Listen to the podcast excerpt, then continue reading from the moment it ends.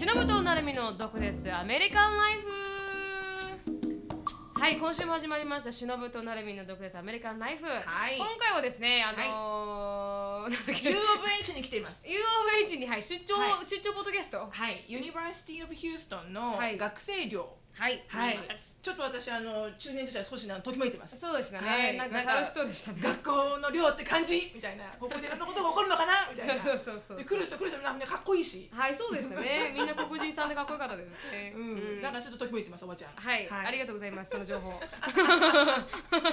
はい。ということで、あの今日はなぜここにいるかというと、うん。私たちが最近出会った、うん。あの美代子ちゃんっていう、はい。あのすごくカリスマ性のある、うん。おしゃべり、おしゃべりのクソうまい、ん持ち上げてね今の状態でね、うん。持ち上げてあの落とすっていね。そうそうそうそう。そう。稀に見る若者。まれに見る若者がいたんで、はいはいはい、うん。今回はその彼女に、はい。あのお話うん。できたらなと思いまして、うん。あの出張しておるっていう感じですね。はい、そうですね、はい。まあ、彼女がねあの車を持っていないので、まあ、うん自転車で来るにはねうちまで来るには多分1時間以上かかるので 確かに確かに。うん、じゃあ行きます歩道ないしね。うん、本当に。で皆さんに知っていただきたい、あの人材というか、はいはい。すごくあの私も本当稀に見る、うん。あのエネルギッシュな若者なので、うん。本当にこれで皆さんに知ってもらいたいなと思ったので、あの美穂子ちゃんにちょっとうん。ポッドキャスト出てくれないかなって言ったらもうん。う速攻行きますやります。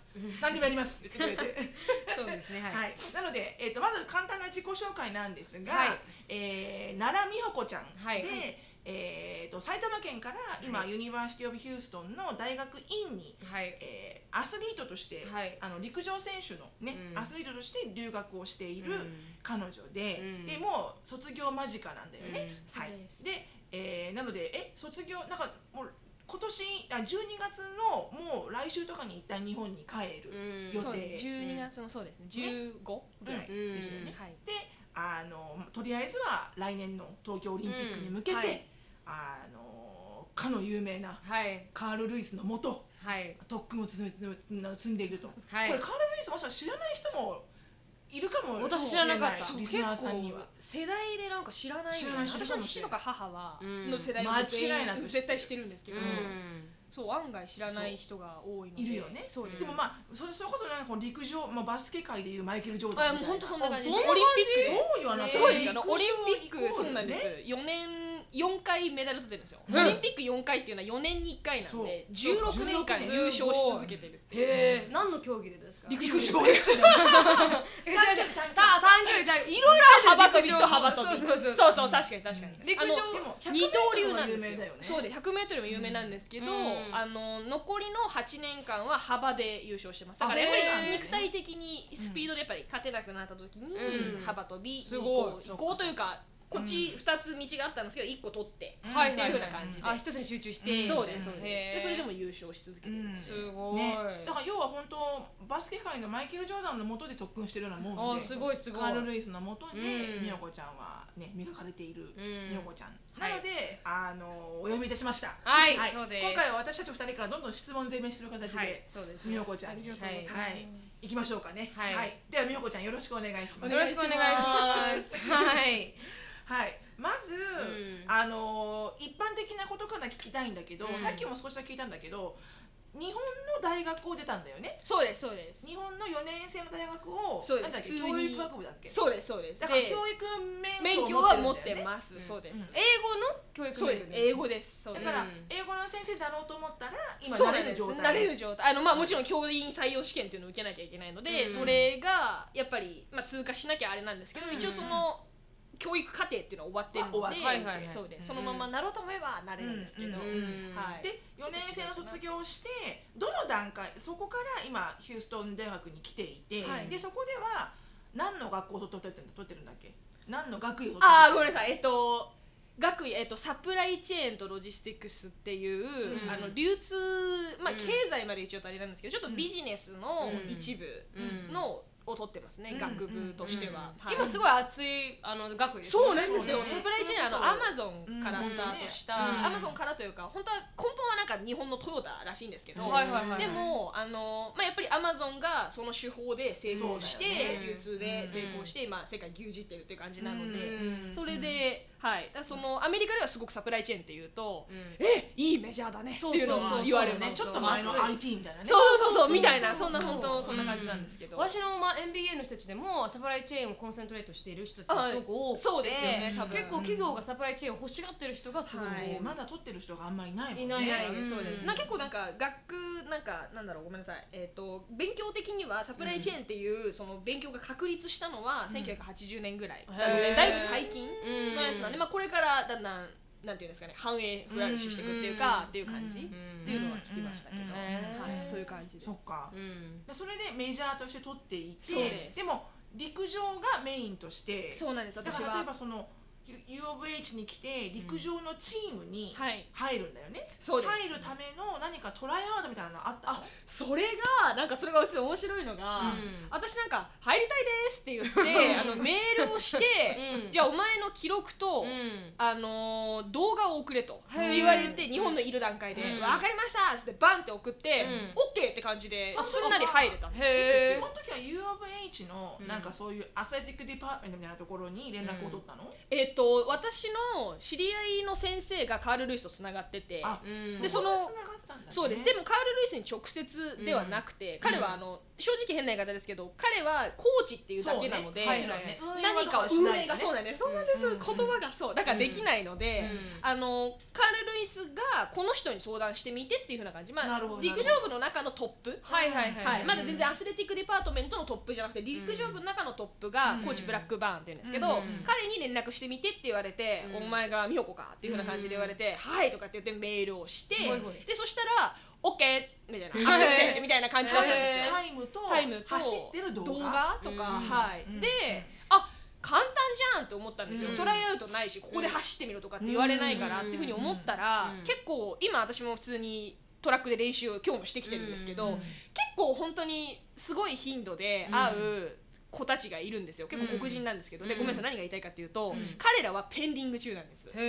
まだあのアクセプテッドされてないから。だからその、まあ、コーチたちにアピールできるように自分が大会に参加してそこでこういう記録出しました。だから UOH のトラックチームに入れてくださいとかっていうのがあるらしい。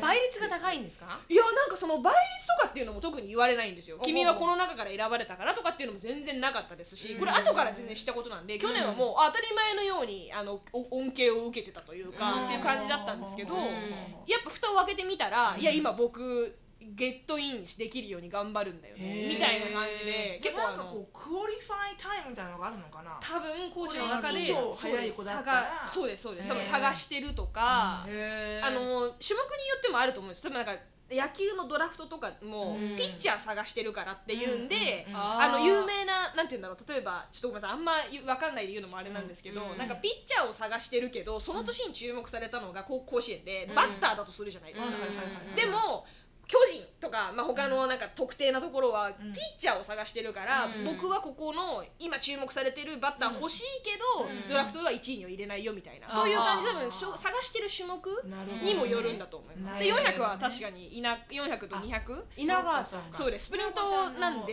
メニューが、はい。まあ美代子ちゃんが得意としてやってるのがそうで400と200そうです。うん。200、400なんですよ。200をちょっと先に置きたいんですけど、うんあうん200の方が強いんだ。200の方が好きです。200と400なるほどね。そうなんです、うん。でそれなので、うん。あのーそうですね。だから200と400が多分うん。全然空いてたというか、そうか。なかなかあんまり、り強い選手がたまたまいなかったいなか美代子ちゃんのタイムが十分 OK だったかっていうのもそうですね。多分そっちだとたまたまいなくても多うん。分アメリカだから、タイム良くなかったら取らない取らない取らないいなくて実力主義だと思います絶対取らないよね、ううん。んだから美代子ちゃんのタイムが間違いなくよかったんだクリアしてたんだろうね、うん。それでじゃあトラックチームに入れて、はい。で同時にお勉強しなきゃいけないんだよね。そうです、トラックだけではい。トラックだけでっていうのはなできないんだよね。そうなんです。いやなんかめっちゃ面白いのが、うん。あのチームメイトの一人に、うん。ショーンさんっていう人がいるらしいんですけど、うん。私彼知らなくてなんでかっていうと、うん。彼は今休部中なんですよ、うん。っていうか強制休部中で、うん。なんでかっていうと、うん。勉強で失敗しちゃったんで、お前は来んなっていうふうなレッドシャツって言うんですけど、うん。レッドシャツって言うんですけどそれが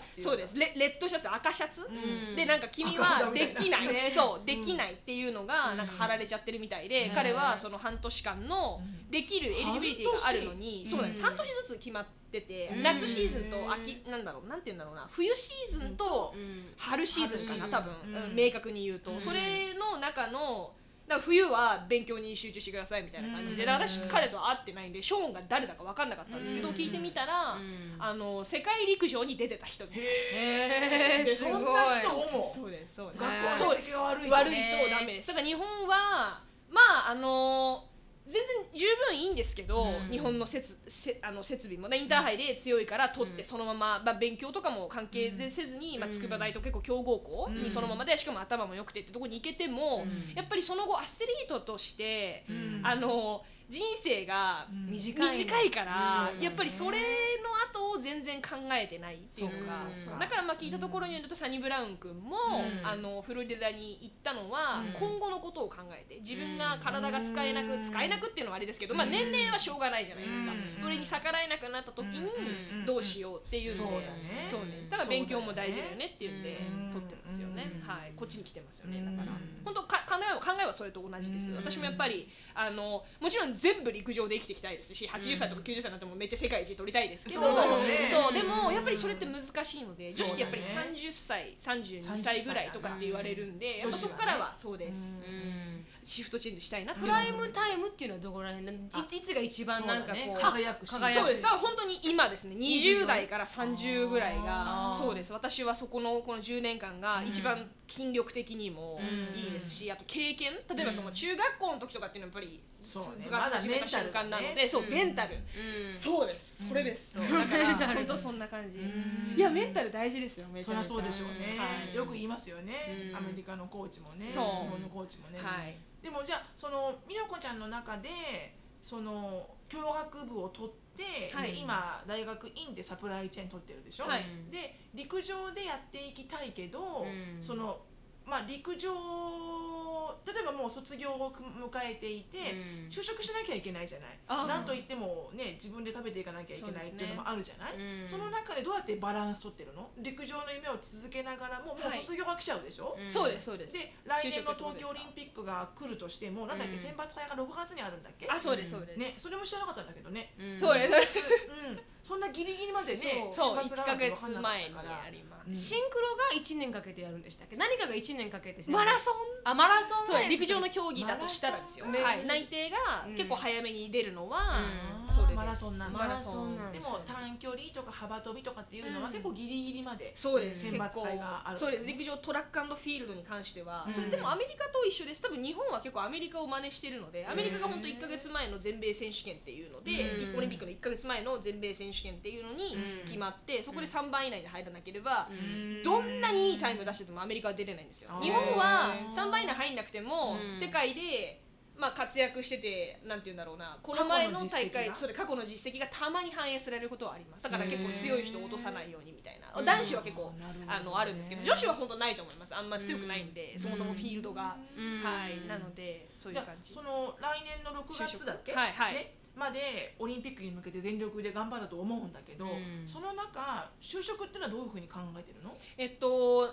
これはボスケリのことも言った方がいいのかな？あなんですけどあありがとうございます、なんか一応自分で思ってるのはあのーそのオリンピックの時まではうん。ちょっと就職はするつもりはなくて、うん。っていうのもやっぱり何のためにここに来て何のためにやってるの？就職するためにここにアメリカに来たわけではないですし、うん。あ就職先をと取るために、うん。ですし全部陸上のためなので、うん。帰ってからは本当学生大学生のうん。日本でいうところの4年生みたいな感じで何もほぼ授業を取るのがないんだけど学生生活ライフあのエンジョイみたいな。で私はそこの時間を陸上に全て当てられるので、そういう感じで考えてて、うん。でまあ内定をちょっとあのいただきまして、うん。っていうかあの、うん。結構そうだよね。美代子ちゃんざらに取ってきましたからね。美代子ちゃんボスケリでなんと10社10社10社以上内定いただいた。全然そんな大したことないんですけど本当にあのいやいや大したことあるよ。大したことはあるいやあの本当にはいあの、うん。大きなあの商社とか、うん。もうやっぱちっちゃい商社でしたし、うん。で全然そういうあのまあそこの商社に行くわけではないですけど、うん。あの結構東京をこあの拠点としている、うん。IT 関 IT 関連、うん。まあ、サプライチェーンとか活かせるような感じのところとかで,、うん。で全部のところに言ってたのは内定をくださるのはとてもありがたいんですけど、うん。私ちょっとこれやることがあるので、うん。オリンピック出るので、うん。あのその出るのでね。出るからね。出るから そのえっとそうですその気で頑張ります、本当うん。あのので一応2020年の10月9月うん。10月以降、うん入社を許してくれない限り、あのちょっと難しいですっていうふうな感じで、でそれであの返事は全員 OK っていうふうに言われているので、うんなので、うんあのそういう感じです。だから一応、うん。未来に不安はないですよね、うん。その、うん。決まってるからねここ決まやんなきゃいけないとかっていうのはないので、うんあのまあ、集中できるかなっていう、うん。やっぱり結構未来に不安があると、うん。この先どうしようだと、練習に集中できなかったりするんで、うん。というか練習中もなんかふっと一瞬その集中が途切れて、でうん。怪我しちゃうとかっていうのもあるので、うん。やっぱそういう意味で、うん。まあ、道先作っといて、うん。でもやっぱり今集中すべきところで、うん。っていう風な。うん感じで考えてます。なんでうん。今ごめんなさい。答えはこういうことが長いんですよ本当ごめんなさい 大丈夫大丈夫。大丈夫。長くない長くない。ごめんなさい、ありがとうございます。すいませうん。ん。それがあの6月7月だからまあ来年の10月ぐらいまでは就職はしません。なるほどね。決まってますけど、はい、れもちゃんと決まることはできますけど。あ前もって言った上での上での就職活動をしたんだね。そうです、うん。今回だからゲットできると思ってなかったので、うん。本当に。私もだからボスケにとりあえず話題だから行ってみようみたいな風な感じで、うんただ準備してないえこれちょっといいですか？小話言ってもいいですか、うんごめんなさいなんですけど、うんやっぱり周りからそんなに甘くないから、うん。行ったところでお金を、まあ、300ドル往復でかけてるんで、それをに見見合える価値、うん。なんだから見合えるなんていうんですか、うんなんかペイペイバックされないんだったら、うん。あのあんまり行くやっぱり意味がないんじゃないかっていうふうにやっぱり周りには言われて過去の経験者とか、うん。でホテルとかの予約もしなきゃいけないからさらにその大きくかさばっちゃうじゃないですか、うん。でもあの母が、うん。いや MIT とハーバードを見てこいっていうふうに言ってくださったんですよ。だから分かったとかってうん。私あのアメリカ、うん。こっち南部と、うん。あと、まあ、ちょっと友人がいる関係でシアトルしか知らないので、うん。もちろんですけどあ一番みんなが行きたがるようなボストンとかうん。ニューヨークとか行ったことないので、うん。だからその、せっかくだもんね。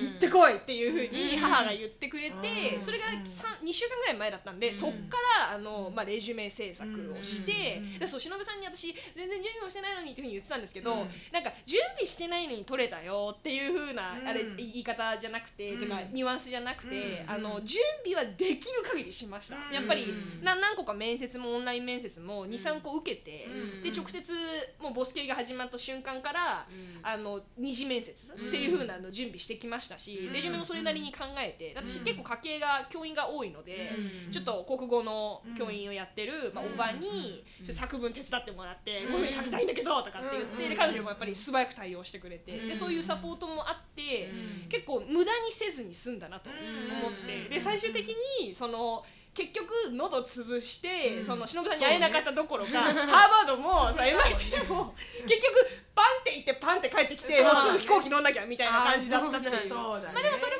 ある意味良かったかなと、うんそのボスキャリっていうために行ってたんで、うん良かったかなっていうふうに思ってます。すみません。行く価値はあるよね。行く価値は絶そう対。ありますまあもちろん丸腰で行くかうんそう。ねある程度ねちゃんと準備していくかは別うん別として別だけど。ねそれは思います行く価値はねはい。間違いなくあるよね。完全に。うんねうん。美穂ちゃん本当喉潰してたもんね。そうなんです。面接がちょっと多すぎて、ていうかうんちょっと設定しすぎ。忍さんのえこれこれちょっと質問いいですか？うん。すみません。忍さんの会社は最終的に最終内定か内内定を出す上でうん。何個面接させます？3回から4回。やっぱそんなするんだ。そううん。それが全部の会社だったんで。そうだよね。トータルだから一社に対して30やってるんですよ3回ぐらいするとね。そうそうなんですよ、だから全部あちょっと落ちたなここは答えられなかったしなっていうふうに思って、うん。落ちましたすいませんっていうのをあの言いに行ったんですよ、うん。あの自分が思ったんで、うん。そしたらあのいや受かってますよみたいな感じであー。結構そのそれが進んじゃったせいで、はい、最終的にはその何何社ものその社長さんに社長さんが直接そうだね。来たりするじゃないですか、最終的にはね。最終的に、うん。はい。社長面接になるよね。面接でっていうふうな感じだったので、気づいたら10社受かるのは分かると思う。わかる、うん。うん。いや私は私は50あの30社ぐらい受けて2社しか取らなかったから。え本当ですか？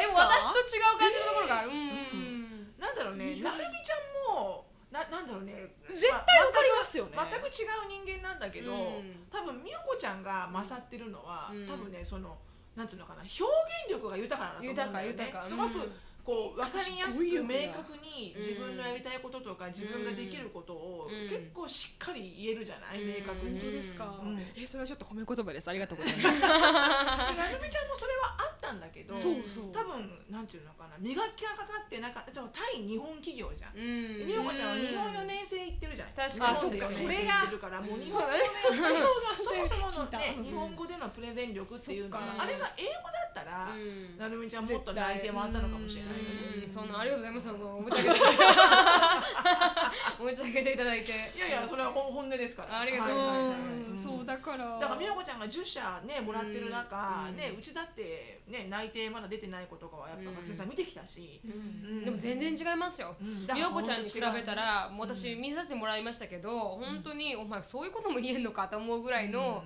人もいっぱいいたからなんかうんえー、っとなんかいあ尊敬してる人はシャキーラとかいうやつもいましたし。シャキーラが分かんなくてなん歌手歌手あ歌手はいへーはいちょっとしょうもなって思うやつもいっぱいいましたから本当に多分やっぱりすごいね、うん。自分をしっかり持って,、持ってるね、こうリスクに怖いって思うんじゃなくて、うん。そうですね。どっちかっていうとねリスクを分かった上で、うん。やる方ですねやらせてもらってることに感謝しながら進んでるじゃんすごく。うん。やっぱそれって多分出るんだと思うんだよね面接で。うん。どんなにこう頑張ってる子かっていうのが、うん。だってそもそもね新卒面接なんてうん。別にプロフェッショナルをね雇用しようあとしてるわけじゃなくてそもそもそうですよじ自分ねのそのね心意気というか確かに。ね人間力というか、うん。そういうところを見てるから、うん。それはもう抜群に多分美穂子ちゃんは高かったと思うよ。うん。本当ですか？なんかそこまでいかない。いやいやいや。いや全然なんか。ここまでないです。ある意味オリンピック出ろよっていうね。あそうですね。本当そこですよね。そうです。本当そこにかかってると思うんで。そうそうそう私はちょっと質問なんですけど、みょうこちゃんに。あのどういういつから陸上を始めて、あそうだね。どういうチャイルドフットがあって、うん。今なんでじゃあ4年生を出た後にあわざわカざね。ール・スイスだって思ったのかをちょっと聞きたいです。うん。えっとなんか中学校から始めたんですよ陸上は。うん。普通に一般的に同じで。昔から足速かったの？足あの走るのは好きでしたね。運運動会とかは好きだったもうやっぱりずっとはいうん。そうです。抜群だったんだ。一位とかでそうです。うん。でまあ抜群ってまああのスポーツは本当全部好きでしたね。やっぱり父の影響のおかげでやっぱ父が結構お父さんがなんだっけ？体育体育のそうなんです。教員なんですけどでまあ部さんよくある活。こうシャツ中に入れるタイプの先生。あそうです。私もだからそう。なんです。私もシャツ入れる方？そう普段入れちゃうんですよ。そう私もそうなんですけどそうシャツを。やあの父はいつもストップウォッチを持ってます。ああいるいる。そうだから私もそのでやっぱり父のことが、私結構なんかやっぱりなんか、うん。あの娘なんだろう家族の中でうん。娘さんって、娘さんってっていう変なんですけど、うん。私の立場って、うん。結構お母さんこの年とかになるとお母さんお母さんみたいな、うん。ママは好きだけど、うん。パパき嫌いみたいなのっているじゃないですか、うん。私結構逆で、うん。母が嫌いってわけじゃないんですけど、うん。私結構パパって感じで、うん。父が大好きなんですよ、うん。でそれでずーっとやっぱり昔からもついてましたし、うん。であのなんか結構可愛がってくれるっていうより結構厳しいので、うん。なんか泣くとてめえ泣くんじゃねえみたいな感じで怒られたりとか、うん。いろいろ結構父のこと知ってる人もしリサさんいれば、うん。まあいればっていうのも変なんですけど、私のことを通してですけど いればあの、うん。あ分かる分かるって感じで、うん父あの教員やってるんでごめんなさい一瞬ちょっとどの学校とか言っていいのかな？どの学校の体育の先生やってますみたいな。のって言っていいのかな今言っていいのかな？ちょっとごめんなさいそれはちょっと分かんないんで、ねわかんない。あ後でいやいい言ってもいいんですけど後でごめんなさいちょっとカットしてほしいんですけど、はいはい。二人は言います？あの、えっと埼玉県の公立なんで回んなきゃいけないんですよ教員って。なので、あのーそうですねそういう感じです、うん。あのなんで昔、まあ、結構頭いいとこ行ったら下がって頭いいとこ行ったら下がってっていうような感じで、うんそうです、うん。それで、まあ、父は、はい、でちょっと面白いエピソードが、そのうん私の友達うん。も、まあ、父に教わった子はもちろんいまして、うん。私と同じ学年でもちろんうん。私も高校生を得てるので,、うん。のででそしたらそのクラス替えの時に、うん。父のクラスになると、うん。バッて張り出されるじゃないですか高校生の時って、はいはい。村上さんわかりますかね？ここはここですか、うん。日本ですか、日本です日本ですよね、うん。でバッてクラス替えの時、うん。バッてそこの効率は張れはいはい。張り出されて、うん。でそしたらあのキャーっていう悲鳴が、うん。いや女子校だったんでそこが、うんうんキャーっていう悲鳴が聞こえ、体育教官室まで聞こえるんですよ、うん。その父がいるところ、うん。あこれは俺のクラスだなと、そういう感じ。だからもうどれだけ嫌だか。嫌なんだ。あーだから嫌だかっていうより、うん。終わったらうん。結構やっぱり父の信頼されてるなっていうのを思うのは、うん。まあちょっとあれですけど年賀状の数とか、やっぱいまだにお中元お歳暮とかも送ってくる律儀な生徒さんいますし、何十年の中私そういう教員なんだったらやっぱそういうふうになりたいなってのは思うんですけど、そういうあの、まあ、信頼を得てるんですけど、やっぱ一番最初はもう怖い、とりあえずぶっ飛ばすとか言いますし、女子生徒の前の平気で、なんでだからもう真逆ですよね。そのセクハラとかそういうのとはもう全く真逆のあれで、うんなんであのキャーっていう悲鳴が聞こえるとああやっぱ俺のあお父さんの。っていうのがそれは父から聞いた面白かったエピソードなんですけど。でもだいぶふざけてます。普段私がこんな感じでふざけてるのは父とか母の影響なんで。私がその家族の中で一番こうやって喋るんですけどうん。でもあのそうなんです。みんな静かなんですよ。みんな静かであそうはい。ちゃんといや本当に本当に。でも本当に私だけその橋の下で拾ってこられたんじゃないかな。そのぐらい全然違うあれなんですけど。でも父と母はある意味あの非真面目と言いますか、うん。あの生真面目でもないし不真面目でもないんですけど、うん。ちゃんと真面目で、うんもちろんもう本当に父と母ぐらいです。あの今までの一緒にその教育実習とかで教教あのやらせてもらってた中でも、うん。やっぱり同僚とかでも、えーこんな先生たちと一緒に働きたくないなっていうふうに思ったんですけど、うん。やっぱ身近にいた父と母が結構やっぱりあいい教員なんだなっていうのは、うん。結構自分でも自分でも変なんですけどやっぱり思いました、うん生徒のこと一番考えむしろだからほっとかれてたんで。うん私のこと自分の息子娘、まあ、私兄弟2人女子なんで娘ですけど、娘優先っていうよりは、うん。結構あのちゃんとした学校の方をやってたんで、うんなりなれるんだったら教員になるんだったら本当こういう2人のようなっていうような感じだったんですけど、うんごめんなさいちょっと成美さんの質問に答えなきゃいけなないるほど。ちゃってあれなんですけど、うん。そう。で、まあ、その父の影響で、うん。初めて、うん。で、まあ、そこから今だから10年目ぐらいですかね、ちょうど。うん。はい。中中学校からだっけ？そうです。中学校からです、うん。そうです。で小学校の時とかもずっと体育とかが体育とかっていうか、まあ、体育ぐらいしか一生懸命やってないというか、うん。あれなんですけど、まあ、大好きで、うん。走ることが。でうん。運動会とかも、まあ、基本、まあ、男の子とか走っても全然やっぱ負けないですし、うん。当たり前ですけど、うん。でも、なんかそれで、うん、そっか。じゃあ中学校から走り始めてはい。高校は？この高校もですずっ高校と。は陸上部勉強で入ったんですか？それとも高校はその陸上とかの推薦？それがそうなん。です、私ちょっとアホだったんでアホだったんだっていうかアホなんですけど今もあの 陸上はもちろん絶対続ける気でいたんで、うん。ただちょっと県立落ちちゃった私私立だったんですけど、うん。あのーその時に、えっと、私立って結構勉強さすばっかさせて部活させないみたいなとこあるんですよ、うん。そこはやめようと思って、うであのまあべ部活もさせてくれるところ、で、まあ、うん。勉強も、まあ、勉強で入りました正直。勉強をして入ったんですけど、うん。それそういう感じですだから、まあ、自称進学校みたいなところに入って、そうですね。陸上で入ったわけ入ったわけじゃないです。そうです、うん。こうやって答えるじゃあそれも大学は同じ？そうですそうです。大学も基本的には education で選んで。そうです education で選びあまーす。陸上が強いからとかじゃなくて。そうです。だから、うん。そうそれを考えると今回の University of Houston のうん。受験はうん本気だったんですよ、本気で陸上を目的としてうんやった。そうです。だから初めてでした、はい、うん。なんか初めてでしたっていうかなんでかっていうとそのなんか充実感が全然違うんですね。自分の入りたいところに入ると。それがやっぱ今めちゃめちゃ楽しいっていうののうんそれなりに忙しいですしうん。今日もレポートが2つありますって感じなんですけどうん。でもあの全然やっぱ楽しいですそうかそうか。出会えるし。やりたいやりたいことをやってるからね。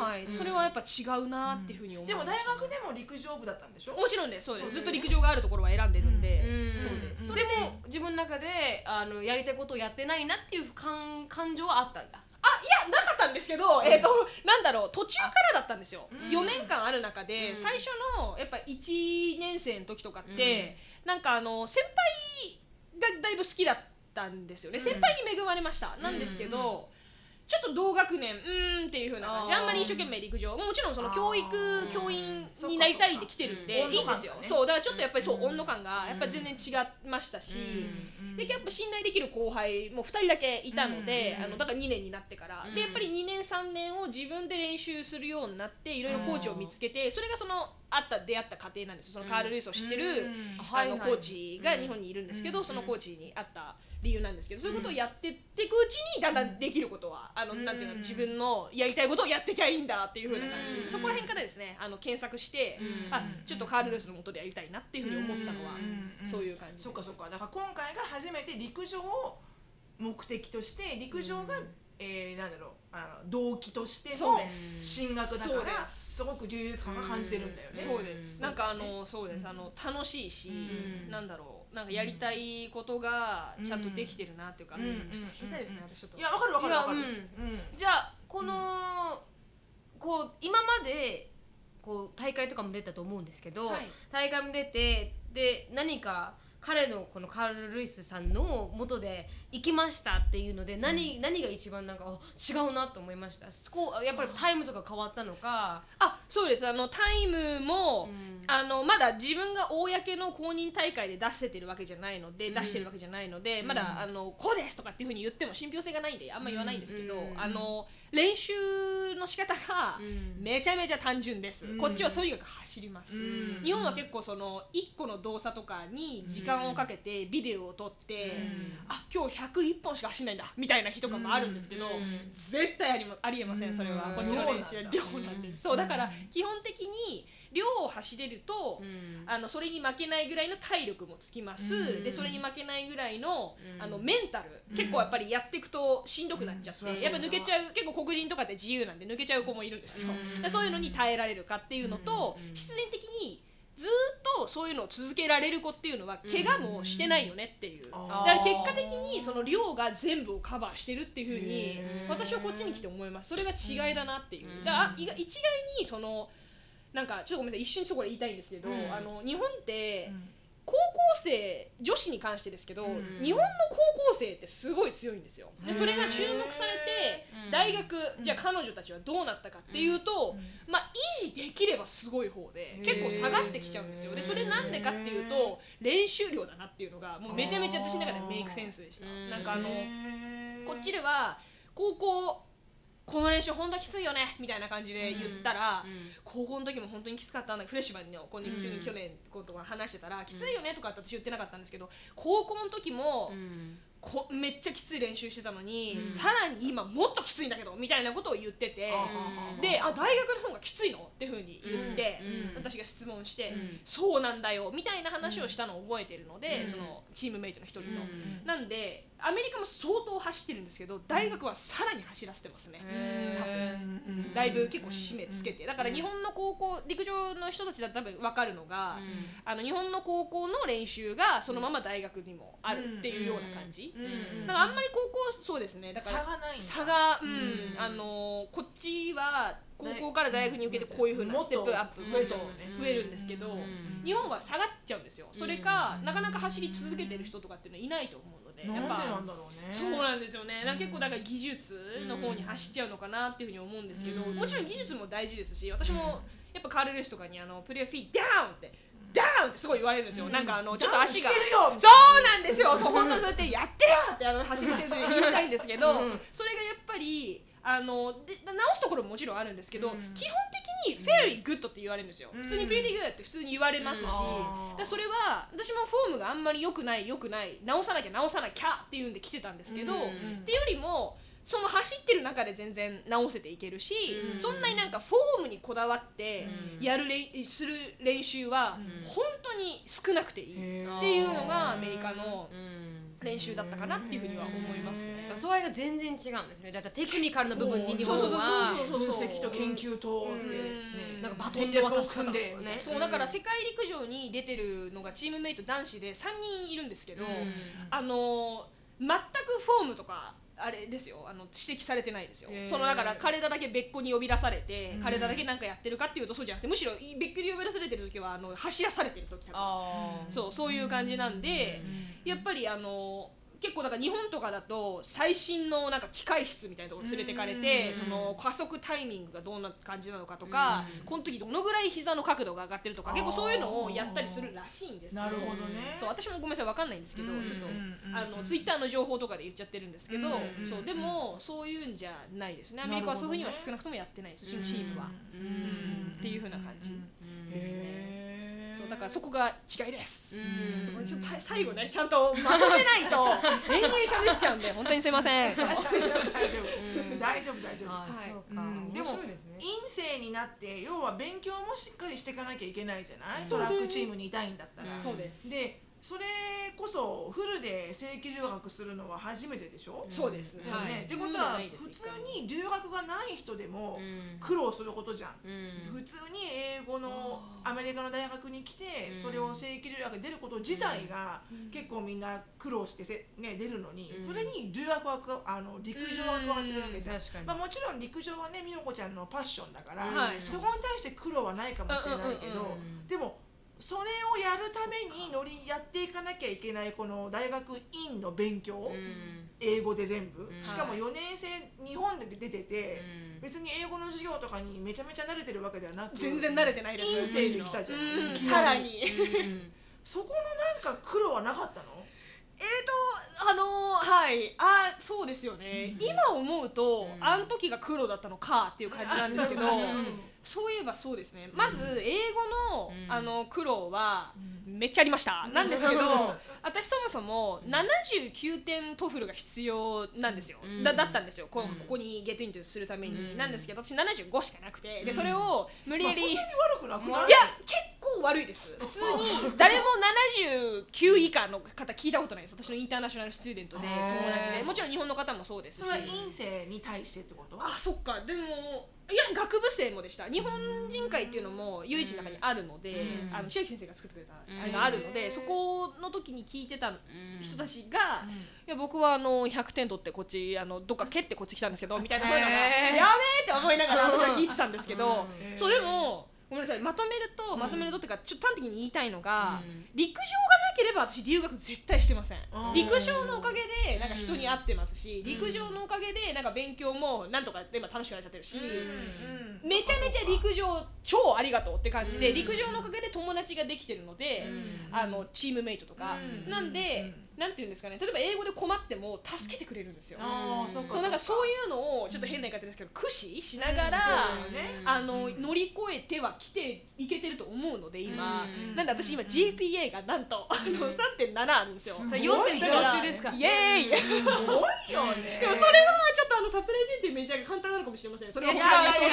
違う違います。本当に。でもいいんだよ。うんそうなんですよ。一応いいんなんですよね。私そう。3.2とかですよいやだってなそれだって立派めっちゃすげえ。そうそれはすげえ。えそれめっちゃ聞きたかったです私。超ありがとうございます。うん言ってくれるかなと思わなかったんで。相当すごいです。うん私はそのそう MBA の一部の一部のサプライチェーンっていうああれなんで、もう特化してるんで、うんそんなにいいろいろ手をつけてやんなきゃいけないってわけじゃないんですけど、うん一応サプライチェーンの説明しとくと。うんそうまあでもそれで苦労はだからやっぱ最初授業全然わかんなくて。うん。そりゃそうだよね。はい、というかあのプロフェッサーがうん。全然考えて喋ってくれない、うん。なんでもう一番最初に私は、うん。私は日本から来た喋れない英語がだから助けてくれっていうのをもうプロフェッサーに言いに行って、うん。顔と名前を覚えてもあらいました。それは同じだね同じ俺やっぱやりますよね。そう。うん。だから私プロフェッサー友達めっちゃ多いですよ。それは本当共通してるわ。本当 ですか？二人して。それネクションで受かれてコネクションそれですそれです。コネクションそうで受かれて今回だからこのコネクションのおかげで私論文掲載されたんですよ。あこれ前も話したと思うんですけど、うん。そう。だから1個載ったんで私名前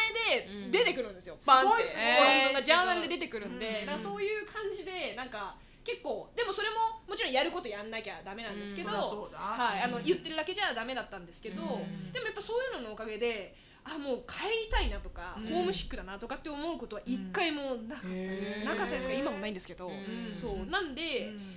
あのヒューストンっていう地が合ってたんだと思う、うん。と土地ごめんなさいが合ってたんだと思いますし、うん。天候がすごく好きで,、うん。で陸上高いもうん。高いです、うん。陸上もできますし、うん。あとプラスその勉強の方も助けてくれる友人に恵まれました、うん。そう。だからもうチェンさんって感じ。チェンさんチェンさん。でもねそれはね美穂子ちゃんもさこう助けてくださいって素直にね、うん。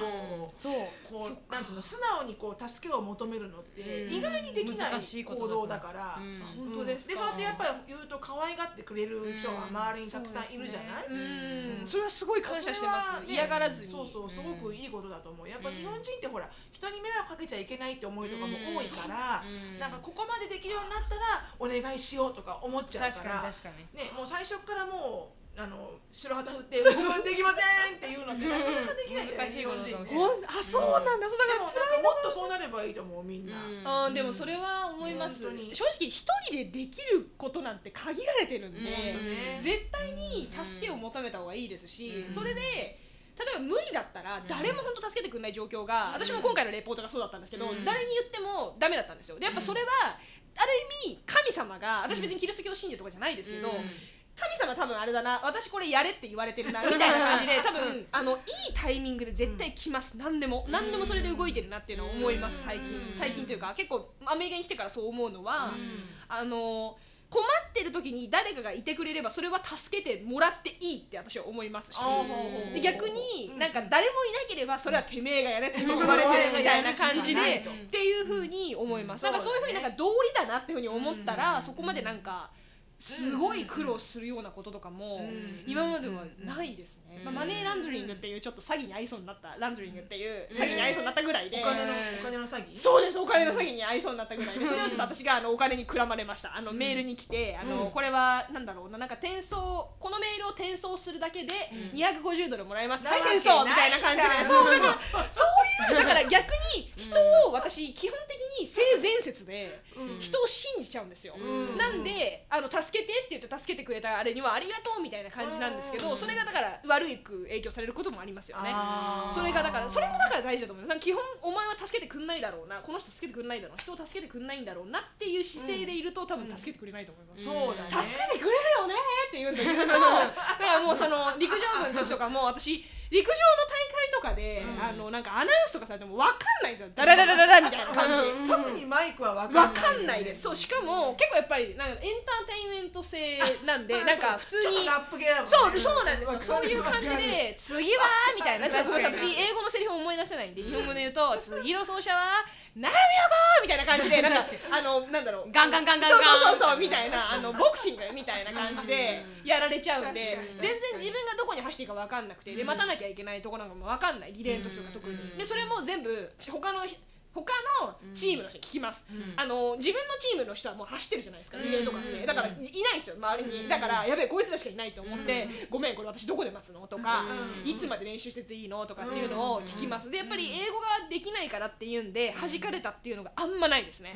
あんまっていうふうに言ったのは、うん。あったかっていうとじゃないですね、うん。なんでないです。ごめんなさい。すいません。もうこういうところが国語力がないんですあるあるある。そうなんですごいあるすごいある。そうなんでそういう感じで、うん。そうだから忍さんがおっしゃってくださったように、うん。確かに助けてくれて、なんて助けに依存してるって言い方をしちゃうとあれなんですけど、うん。自分でねもちろんそのおかげででも今できるようになってきてるんで、うん。昔のそのできなかった段階での助けは必要だったんじゃないかなっていうのはすごく思います。うん。本当全部そのまあ、カール・ルースとかに会って、うん。とかっていうのも全部その助けてもらってますし、うん。助けてもらってでの今ですし、うん。うん。そういう感じはすごくしそうだよね。うんあるよね絶対ね。で本当に日本人は本当にいい人たちが多いのであの助けてくれるのをうん。あの申し訳ない跳ね返しちゃいけない。そう,、うん。うん、そうそうそれ。大丈夫です。できます。って言わないでうん。ありがとうございますって言っていただきますって言ってそう。助けをもらう。そう。本当にそれ、うん。そうだからそれでうんなんか自分でなんか自分もそうすると助けてもらった人にすごくお礼がしたくなるんですよ、うん。私なんか日本とか友達全然いなかったので、うん。いなかったのでっていうかあの、うんここまで社交性がある 全然全然あの知り合いとかは多かったとは思うんですけど、自分がその全部喋れるような、うん。結構友達が全部喋って 結構喋ってるんだよな。ごめんなさいそうじゃなくてなんだろう。あの もっとこれ以上喋れるのにごめんなさい。なさい。いや同じです。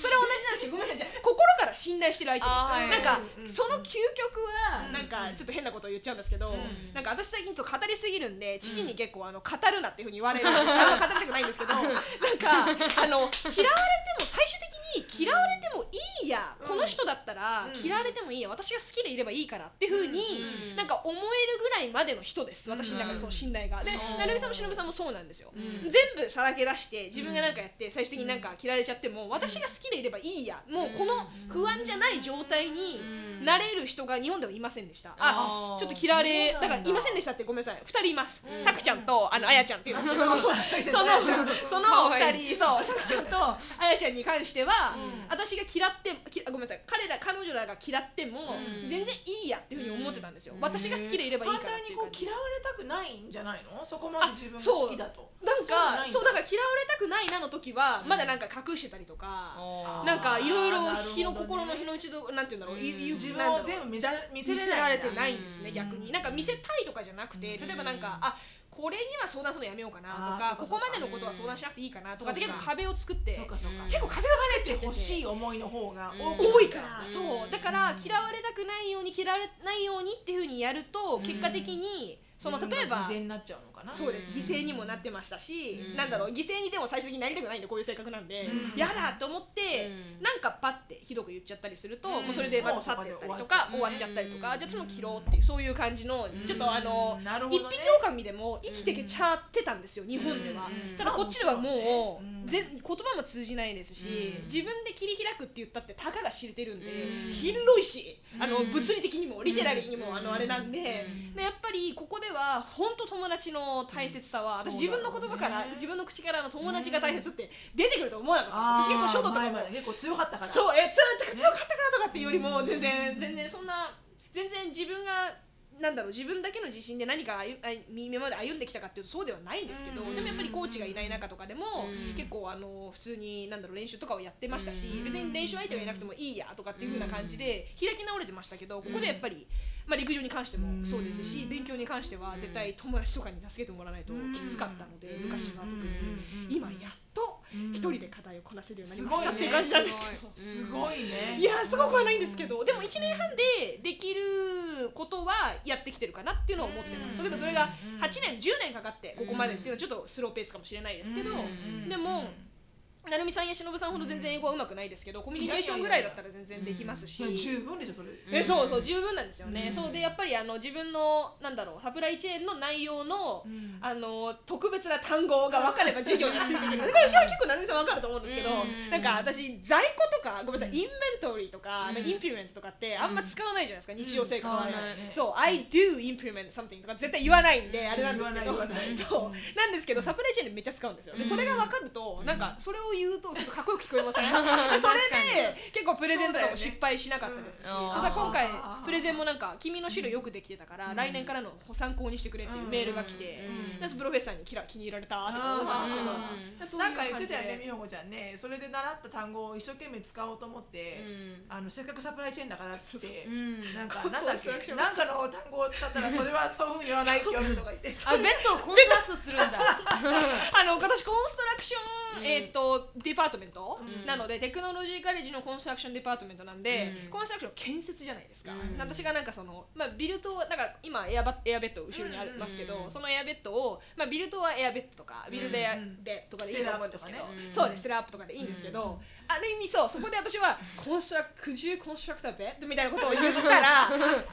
みたいな感じでその言われて。ベッドをなんだ？ベッド建設してもらいます。かそうそうそう。なんかだからもうこういう風な感じでいろいろなんか土運んできてそっからみたいなそういうものを彷彿させるから、あの単語がおかしいねみたいな感じで。使いたかったんだよ使いたかったんです使って覚えたかったんです。そう。そうか。そう。だからそれは逆にその悪い意味でですけど覚えましたね、うん。あここでベッドでは使っちゃいけないこういう軽いものでは使っちゃいけないんだ。っていう風な感じで、うん。そう、うん。なんでまあそのぐらいだったらできるようになってきたので、うん。うん、なんであの、まあ、友達に助けてもらって今の私があるので、うん。やっぱそこはあのまああの時本当助けてもらってよかったなっていうふうに思いますし、うんそこでなんか申し訳なかったなとか。で逆にうんむしろ今それを恩返しすることっていつでもできるんでその時になんか拒んで、うん。結局拒んでっていうか申し訳ないからとかで自己犠牲しちゃって、うん。私学校ドロップアウトした方がその方が友達にも「えー、せっかく入ったのに」とかで心配もされるし、うん。とかっていういろいろ多分そこで助けを拒んでたら今の私いなかったですし。うん陸上とかもやっぱ続けてられなかったんじゃないかなっていうのは思うんで、うんその勉強が忙しすぎて、うんうんなんでそれはやっぱ良かったなって思います。なんか美代子ちゃんは他人からどう思われるかって結構気にする方それとも気にしない方？もうもう全然もう分かっちゃってると思うんですけど気にしないんですよね。そうだよね。しなきゃいけないですよね。ただ。違って。それでそれがうん私結構成功のキーかなって思っててうん。留学のうん。留学のね。うん。別に全般的に性格としてうん。人にまあピーポープリーザーっていうか人に好かれたい人に好かれる性格でいいと思うんだけどうん。でも留学しちゃうと限られた時間の中でうんどんだけのにそれね。ものをゲットするかって結構貪欲なうん。ちょっとちょっと自己なんだろうわがまま的なのうん。の方が。方がいろんなことゲットできる。特にアメリカでは。うん。だから意外にこう他の人がどう思ってるかって気にしすぎちゃう子たちってすごくやっぱりあの損うん損して帰ってるような気がするんだよね。だからなんかそのあのまあなるみちゃんもある意味共通してるんだけど美穂子ちゃんもそうだけど、そんなにうん。I don't give a F みたいな、うん。あのあなたが私のことどう思うと、うん。別に私は自分のことを知ってるから、うん。どう思あっても構いませんっていううん。たタチルとかあるじゃない、うん。それがどうついたのかみたいな、うーん。じゃあ私うん。ん。どうついたのか。なんか結構あ日本から昔からっていうのはあるんですけど、うん。なんか全く気にしないわけではないですと言いたいんですけど、そうね。あのーうん。一応今でもそうですけど成美さんとか忍さんとかやっぱ好きな人の前では、うん。やっぱりそのなんていうんですかねそこまで気にしないとかっていうのはないですけど、うん。だからそれなりに気にはするんですけど、うん。でもなんだろうななんか私ごめんなさいそういうふうに思うよりも自己犠牲が嫌で。うん。それがそれを避けたいが結果的にそっちに反転してる、うん。turn over to うん。この this situation って感じなんですけど、なね。なんでなんかそこまでそうですね。気にしない方ですっていうよりは自己犠牲が嫌な方です、うん。自分が本当は陸上の練習やりたかったのに、うん。この時間に人と会わなきゃいけなくて陸上の練習ができなかったとかっていうのが嫌なんです。だからまずじゃあこのこの時間にそうもう前に陸上の練習やっちゃえっていう風な感じで、うん。で今もこの撮影の後にうん。友達とあのウェイトトレーニングの約束をした後にうんバンって走るんで、うん。それがちゃんと組み込まれるように今もセッティングさせてもらってますし、うん。それでも成美さんと忍さんとはもうやっぱりハングアウトしたいですし、うん。お二人から得られることがたくさん私の中で影響が大きいので。私の中でですよ。全然全然全然本当そんなことないので。どうかなと思う、うんそうなのでうん。どっちかっていうとその気にしないんでどう思われてもいいですよっていうよりは自己犠牲をしないように自分を守っちゃうとそっちになっちゃうみたいな感じ。からねうん。そう。だからわがままって言われるのは分かりますし、うん。自己中とかっていうふうに多分私のことを言う人も全然いると思います、うん。本当に、うん。いますよね。って感じなんですけど、うん。そうか。でも全然それそれはでも構わないかなって感じ。そうだね。自分の大切な人たちが、うん。こいつ自己中マジ無理、うん。捨てるみたいなふうに思われたら変えなきゃなってそれが最後の砦だと思ってるんですけど、好きな人たちの中で、うん。あの自分が心地よくカンファタブルで生活できてれば、うん。まだいいかなってでもそうなるはずだもんね。うん。それは本当の人とね、うん。あの付き合っているとね。う。ん。で私美穂子ちゃんに会った時にチェンさんっていう、うん。なるみちゃんの昔 YouTube に出てもらった、うん。ジェイコブと一緒にね、はい。初めて出た日本人会うん。の紹介に出てくるチェンさんあなんかお前って言うんだっけ？あなたって言うんだっけあーなんだかな。なんかお前とか言ってなかった？っけチェンさん。そうですね。なんか面白かったのチェンさんの性格が、うん。すごい可愛らしくて、その人と美穂子ちゃんがお友達になっててね、うん。でチェンさんは日本語を勉強してるんだけど、うん。でもそこまで流暢には喋れないんだけど、うん。リスニングがうん。すごくって、うん。美穂子ちゃんこの勢いで日本語を勉強してるチェンさんにめちゃめちゃ突っ込むんです何やってんのわかんねえなテーブルとかそういうの豚とか。それはバレる。すっごい勢いでうん。チェンさんに対して話してるんだけどそれをねサンクスギミングに来てくれた時にうん。初めて目の当たりにしてうん。でもチェンさんがそうやって言われてることにすごい喜びを感じてるんちょっと待ってください。そんなことないと思います別に SM とかじゃなくてチェーンさんがすごいたあの幸せを感じてるんだなって思うのが私もすごく分かったんだけど、うん。何か言葉を勉強してる時って、申し訳ないって思うじゃん。自分のことがやっぱ自分がほらあの、分からない言葉を喋ってもらってるし、うん。私は勉強させてもらってるから、うん。なんかそもそもが喋ってくれてありがとうって思う気持ちもあるし、うん。なんか少しでも相手が、うん。あなんかこう言ったら分かんないかじゃあどう言おうかなみたいなふうにやられると困るのよ、うん。あごめんね目をかけてみたいなそれは感じるでそういうんじゃなくてうん。100%分かる分かんない関係なくガツガツって言ってくれるとうん。ありがたいんだよね、確かに確かに。すごくこっちは。本すか？すいません。それはちょっと私があの教育課程にいたにもかかわらず そのあの生徒っていうのを全く考えてない。逆にちょっと教育委員会とかがなんか来そうですけど。多分あれはね美穂子ちゃんの100%素直な愛情だと思ったよ、うん。ああいうふうにやってくれる方が、うん。言語を学んでる方としてはうん。ありがたいしすごく、うん。あ気を使わないでうん。そのまんまうん。普通の現地の日本人で喋るように喋ってくれてるんだなっていうのは本当ありがたいから、うん。そういう人はやっぱり感じるしね、うん。一緒にこっちにいても私ももう19年ぐらいいるけど、うん。同じテキサスの人でもあ、はい。この人は完璧に私を、はい。もうブロークンと思って、うん。すごくもうシールドを貼ってるなっていうのが分かる。ケミストリーで。そうだわ。ケミストリーでわかる、うん。だからあこの人は完璧に私を私として見てるなっていうのはうん。いまだにわかるから、うん。ちゃんと喋れるのにそうそう感じちゃんと喋れるのに感確かに。感じるからだからチェーンさんすごい喜んでるのは、うん。ああ美穂子ちゃんがすごい好きなんだろうなと思って、うん。そう私もチェンチェンさんのことは大好きなんですけど、あのーそうですね。彼はでもレベルは高いです。ジェイコブさんと同じぐらい、うん。だやっぱり、うん。私もそれでそこらはあの張る必要はないかなと、うん。そのなんかゆっくり喋ってみたりとか、うん。一応するんですよ。あのレレベルによっては。レベルというか、ちょっとやっぱ言っても分かんなければこっちも英語を主体でやんなきゃいけない。苦手なくせにうん。やんなきゃいけないなとかって思うんですけど、うん。チェンさんの場合はもうそれはする必要なくて多分もうあとは日本語を、うん。あのまあ、流暢にするだけで、うん。結構早く言った上での最後質問とかってすると反応できなかったりするんでそこをちょっと頑張ってやってみてみたいな感じでアドバイスしてます。ジェイコブもねうん。さすがのジェイコブも少し分かんなかったっつうだよね。う。ん言ってなかったっけなんだっけ分かるけどあこのあの早いからそれに質問され分かってるんだけどいきなりわって質問されると「オッケー! 」っまだプロセスがね。5秒ぐらいかかるそうそうだからジェイコブさんお話できてそう本当光栄でした、うん。そうだからちょっと、ううん。んいやいいと思うよですけどね、うん。ごめんなさいなんですけど、うん、いやいやだからそのチェーンさんと美穂子ちゃんの関係がすごく微笑ま,、微笑ましかったです。あ本当ですか、うん。なんかあの漫才みたいな感じで言われてるんですけど。面白かった。うん。うん。ね、そうそう時間ですか？そうですねそろそう時間なあ本ので当ですか？なんか質問ありますか？あそうですよね。いつもはね、うん。質問を。あ質問コーナーがあるんですけどもう質問コーナーをすっぽけて 今回は美穂子ちゃんからの質問を受けようかっていう。質問を受けようかっていう。えー、ちょっと待ってください。あのこれって後でちょっとペッペって編集してくれますごめんなさい、えー、どうしようかな。うーんと。え、うん。めっちゃあるんだけど、うん。あ暑い？うん寒い。あ嘘。ごめんなさい。すいません。暑いうん大丈夫大丈夫。私は全然切れないんだけど。うん。えごめんなさい。寒い？全然。ごめんなさい。ちょっとこれ冷凍にしちゃったからなんですよ。ごめんなさい。い。や大丈夫大丈夫。あれだったんで。今これ開けました。あそんなごめんなさい。え私普段78です。あー。めっちゃ暖かくないですか、うん。えじゃあどうしようかな。えー、うん、なるみさん。はいに質問したいんですけど、はい。一日どのぐらい勉強してますか？全然勉強してない えじゃあ聞きます、はいはい。あのテストの前とかうん。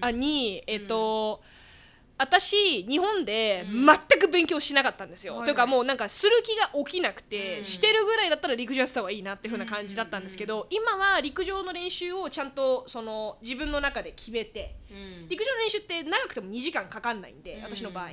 チームメイトとやるにしても、うん。なんでそれをまあ2回セッティングしたとしてもかかって4時間じゃないですか、うん。でも1日24時間中マイナス4で20時間あって8時間ぐらい睡眠とって12時間あるじゃないですか、うん。それを日本の高校の時とか大学の時って全部勉強にやるみたいな感じで言われてたんで、うん。なんか時間時間時間っていう風な感じで、うん。3時間勉強したから偉い。2時間だったからダメっていう風な感じだったんですけど、うん。今気づいたら、うん。その certification の exam のためとかに、なんだかんだ私4時間ぐらい勉強できてるんですよ、うん。気づいたら、うん。であ進んだよかった。あ4時間みたいな感じなんですけど、うん。なるみさんはそういうのありますか？超ベイグなクエスチョンごめんなさい。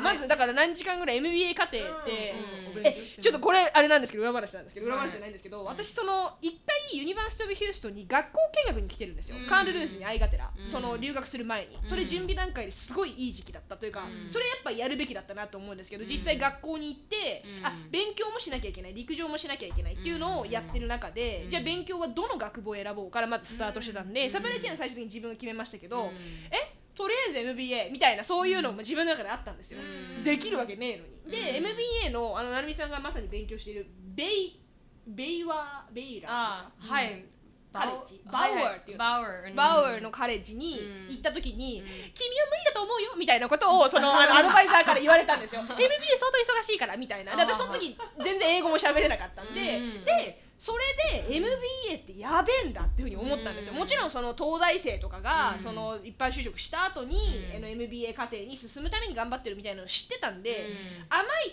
あそんな甘くないのは知ってたんですけど、うん。MBA はめちゃめちゃ忙しいっていうのは今 athletic department でも言われてるので。そうだからそれどういうふうにやりくりしてるのか、あとプラス7科目取ってたっていうのがうん。個人的な質問なんですけど、うん。どうやってやってあの？乗り越えたんですか？最初だけ最初だけ前のだ前の semester ですよね前一番最個前初じゃないの？一個前ですかね。MBA 私三セメ MBA とって三 semester 目なんですけど。あ今ですか？そうそうそう。あ一緒だ。そう結構ゆっくりは私進めてて、はい。最初は最初最初は本当にそのフルタイム MBA の人は必ず7を取らないといけないっていうあの決まりがあってだから多分忙しいって言われてて。でその時は本気で忙しくて本当に死ぬかと思うぐらいそうですよね。そうだその進路がどのぐらい死んだのかっていうのをちょっと。うん。でも一日なんていうんだろう勉強早く。勉強。しなきゃいけないのかそれとも結構現地にフィールドトリップとかにこれいいやこれ個人的な全然フィールドトトリップはなくてうん。だから勉強で勉強と課題と全部終わらせるのにすごく時間がかかって、えどんな課題ですか？なんかごめんなさい質問があってなんかそのうん MBA の,、うん。あのこそのカレッジってうちのテクノロジーとは全然違って、テクノロジーって普通にまあべってなんか日本の高校生の教室みたいな感じなんですけど、うん MBA ってこういう丸いの半円で、うんで先生が真ん中に立って結構プレゼンしてみんながパソコン取ってるじゃないですか。それピッてテイクルックした時にうわかっけえと思ったんですけど、うんそれの時って結構だからプレゼン先生がして、うんそれに対してのどんな課題があるんですか？うんいやうん。普通にこういうなんかこうあのワードとかに出されたのをやってきてみたいな感じとか、それは company research ですか？リサーチケーススタディですか？ケーススタディが多い。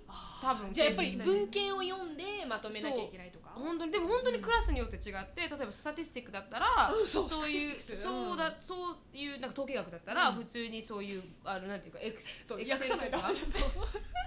ありがとうございます。そうエクセルとか。あそうそう。をあの、まあ、結果を出す問題が出たことに対しての答えを出してすそれを提出。するそう数学的なのを提出するか、はい。であとはなんか他に何かあるとしたら、あのケーススタディを読んでそれについてまあ1ページ書くとか、でもなんかそんな感じで今はもう本当にゆっくりとってるので全然なんかもうのんびり、はいなんかこうでも面白いのがここまで来るとグループワークが多くなっていって、だから普通に自分が論文を書くとかは全くもって MBA はなくて、うんだから他の多分あれはあると思うんだけれども私たちはもうやっぱり MBA ってこうあの人との関係がうまくいくっていうのをあの、ま、マネージメントだから、人とのこのどうやってこう仕事を配分するかっていうのが特に大事で、だから私の場合はグループワークだから他の人頑張ってくれるから。それ超わかります。そうそうやってくれるから私がやるって言ったらもう私が得意なものをすでに伝えてあって、うん。もう本当にそういうグラフとかそういう系はもう何でもできるから、作るのはもう文章は書けないと、うん。もう本当にあの一生なっても書けないから私のインターナショナルスキルでは。完璧にナチュラルに書けないからもうでできませんと。だから他のは全部やりますって言って私が全部このプレゼンのあのポインあポイパワーポイントを作ったりとか、グラフ作ったりとかそれを全部自分ができるところをやってで自分ができないで一番のトリックは最初に、まあ、1週間あります、この期間でプレゼンを準備しましょうとか、何かを準備しましょう資料を準備しましょうだったら、はい。一番最初に手をつけるんですよ。うん。で一番最初に手をつけて自分ができる分かるところだけ全部やっといてあたかも自分をやりました、そうだ。自分はあの皆さんのために、そう皆さんのためにやっておけましたからで自分が一番簡単な方を取ってみんな振り分けるんですよ はいみんなこれこれこれやってねって言って。私この部分全部やっといたから。って言うと普通に分かったってって。言ってなるしあっちも助かるは助かると思います、うん。そうやって配分してくれる配分してくれる人はアロケーションそう、うん。めっちゃ、うん。私はその一番楽な方を。すげえ頭にそうやってやってるんです、ね、サバイバルスキルよね。サバイバルスキルですねいやめちゃめちゃそれは勉強になります。参考になります。超ありがとうございます。なんですけど。私の場合はごめんなさい、ばあの別に言うつもりはなくて今、うん。こんこん今回のセメスターだけなんですけど、私も本当グループワーク多くなってきた時に、めっちゃいいね。いいリーダーと一緒に組むんですよ、うん。あこいつ超できるなっていうのとピッてグループ組むとそれが全部やってくれる、ん。だから結局何も私やってないんでやるスキルを、そう今うん。学びたかったっていう話です、そうなんだ、うん。だ完全にそっかじゃあその実際のプロジェクトですか、うん。その課題としては。そうですうん。そうなんだ、うん。なんかうーんなんて言うんだろう難しいな。その MBA って最終的に私仕事で何をするか分かんないんですよ、うん。何をだからされるんですか、ま、マネジメントって言っても本当はプロジェクトマネジメントとと取ってます？取ってうんます私は取ってない。あそっか。じゃあどういうふうにやるんだろうな？なんか全然その MBA の仕事内容が、うん。ちょっと MBA っていう大学の中での勉強と、うん。実際のその職場でうん。どうつながるのかっていうのが分からなかったので、でもなんかこう、まあそれ MBA スチューデントを雇いたいっていう企企業が来て、オイルインダストリーだったりなんとかだったり、そうい。う人たちがわざわざこの来てリクルートするからそ,、うん。の人たちの,、まあ、その job の description にもよるしど。どういうふうに使えるのか使えないのかその人のバックグラウンドにもよると思うし、うん。で私の場合はどっちかというと entrepreneurship って起業学の方に走るからだから私たちが私が勉強してるのは特にどうやって起業するかっていうのに勉強しててだから実際に何かに入るっていうことを考えてない人もいる。なるほど、ううわー面白い、いいな、うん。そうなんだ、うんそうだからまあ皆さんご察しご察しの通りあの、うん。私はこういう勉強にはできませんって感じなんですけど、サプライチェーンだったらうん簡単なので簡単なのでっていうか MBA ほどうん。マネジメントマネジメントをしなきゃいけないわけじゃなくて、うん。本当一部の流通に関わるところだけ、うん。しかもその大きなアマゾンとかの企業だったら多分一人のロジスティクスマネージャーっていうだけじゃないんで絶対何人か分割されてるので、うん。そうだからまだね。多分だけど見てる限り MBA 取って上に登ってる人たちのなんか違いはい。は、多分課題を出して、そのうんなぜうまくいってないかってことに対して課題を早く見つけることができてて、でそれに対して施策を練れるんだと思うんだよね、常に。うん。だそれが多分まあ MBA 持ってる人の方がそれに経験もつながるとうん。いろんな会社のいろんな部署でうん。もちろん会社がもっと利益を生む生むためにないしはもっと何かを円滑にするために絶対何か問題が生まれるじゃん。うんなんかうまくいってないもしもしくはこの次のレベルに行くためには何をしたらいいのかっていううんその試行錯誤して自分で課題発見してそれを施策を組んでうん。実践して実行できて最後まで持っていくことができる人ってやっぱ MBA を持ってるとかうん。ないしはそれにあの並行するぐらいの実績を持ってるとか。うんっていう人たちだからやっぱうんエグゼクティブに上っていくんだと思うよ。うん。やっぱ一般の従業員ってうん。課題は見つけられても、それに対しての施策とソリューションですよね。そこから to do ができない。ねあと最後までいけないとか、うん。うんだからそそれそれか。なって私は思うけどね、うん。やっぱそういうあねやっぱりうん。ハイレベルな教育もやっぱりそれなりに必要だし、だ自然になんかそういうことがい分かってな例えば、うん、まあいいや分かってなくても、うん。自然とその課題の中でそういうことをしなきゃいけない課題が今だから MBA の中では与えられてて、うん。まあ、一例としてね。一例として、うん。で多分、そううんそうじゃない会社に入った時にあこれやったわみたいなうん。のですよね、うん。まあ、もちろんそうだからってね、うん。なかなかうまい具合にはいかないかもしれないけど、うでもやっぱそういうなんかこう基本的なあのなんだろうねそう仕事を前に進めていく上でのうん。ノウハウみたいなのが、ちゃんとこうハイレベルで、なケーススタディとともにうん。学んでいくから、うん。じゃないのかなって私は思うけど。でもなんか正直それがなんかこうみんな本当に NBA っていうはあのあれが欲しくてうん。言ってる人のが多い。そう。絶対です。だよなって思った。そう。そうそう完全に。だから別に授業なんか来ない人もいっぱいいるし、それもあると思うよ、うん。アメリカではねやっぱ全 MBA 然持つだけで、ね、全然。転職先が違ってくるだろうし、お給料も違ってく全然るし違ってくるから。でもそれでもいいんじゃないかな。そうそう。それでそれが目的の人はそれでいいと思うし、だからそれが実際に NBA でも習った習ったことが生かされるかって生かされないかもしれないし、はい、でもまあその人次第ですよね、うん。最終的には、うん、で私も最初最近今セメスターのあの先生がミリオネアの人で実際に自分で会社経営している人の授業になるまでは自分でいかにあこれが勉強になったっていうのはあん。まりなかったかもしれない。あ本当ですか？入ってみたものの、うん。だから別に普通にジェネラルなことを学ぶけれども、うん。あこれが一番勉強になったなっていうのはコンコンセメが初めてです。ですなんか看護婦さんでいう初めて針を刺すそうそうそうあ練習をするみたいな。そうか、うん。まあ、実践的なみたいな、うん。なるほど、うん。私がねあの楽しいなって思う授業は今年うん今月が今セメスターが初めてでへーそのセンプロフェッサーは好きだから次も取るみたいな感じ。なるほど、うん。あそうなんだ、うわー。えめっちゃ勉強になりました、えー、すごいありがとうございます、ありがとうございました。え面白いね。しのさんにありますそう、しのぶさんにそうなんですけどちょっと待ってください。私考える時間が必要なんですよ。あの言葉がまとまらないんで、うん。なんかくだらない質問をしてもなっていうふうに思ういや大丈夫じゃない、うんみんなが多分そんなくだらない質問の方が楽しかったりするし、うん。えごめんなさい。そうか。でも私このごめんなさい。このポッドキャストはやっぱうん。お二人の話してることがめちゃめちゃ面白い。なおさら こっちにいる人にとってはもっと面白いんでちょっと言い方悪いんですけどこれごうんめんなさい。カットしてください。あのなんですけど聞いてる層が上層だと思うちょっとわかります上層あのごめんなさい。あの私の中の言い方だえっとうん。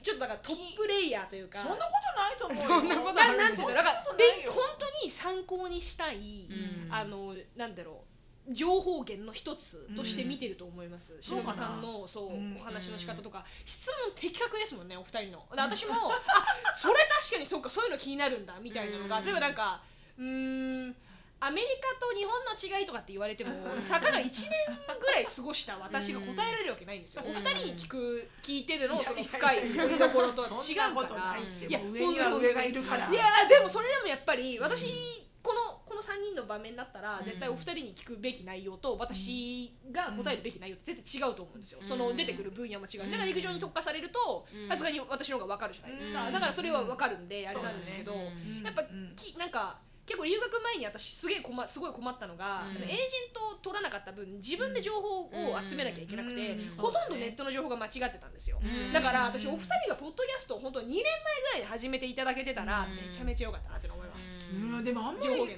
喋ってないね、そういうこうん。教育的なことは教育じゃなさいうそうそうじゃなくてその成美さんのこの質問のに対しての答えもめちゃめちゃ教育的で学んでることとかそうなんですけどいや忍さんとか成美さんが言ってたそのどうやってそのアメリカでずっと滞在するかビザとかあーとそうだね。か就職どうやってするかとかうん。そういうのって案外ネットのってめちゃめちゃうん。マジね経験に基づいた話だからね。そうあまりこう本当にそれがそうかって言われたら分からないそうなんですけどでもやっぱり一経験としてこういうのがあるんだっていうのがうん。結構異例な特殊なのがうん。そうだから私今それでちょっとそういう人に向けたそそれ聞きたかったんだよねみたいなのうん。質問をだから忍さんにそのお家はなんであんなでっかいですかとかそういうことを聞いたってしょうがないから。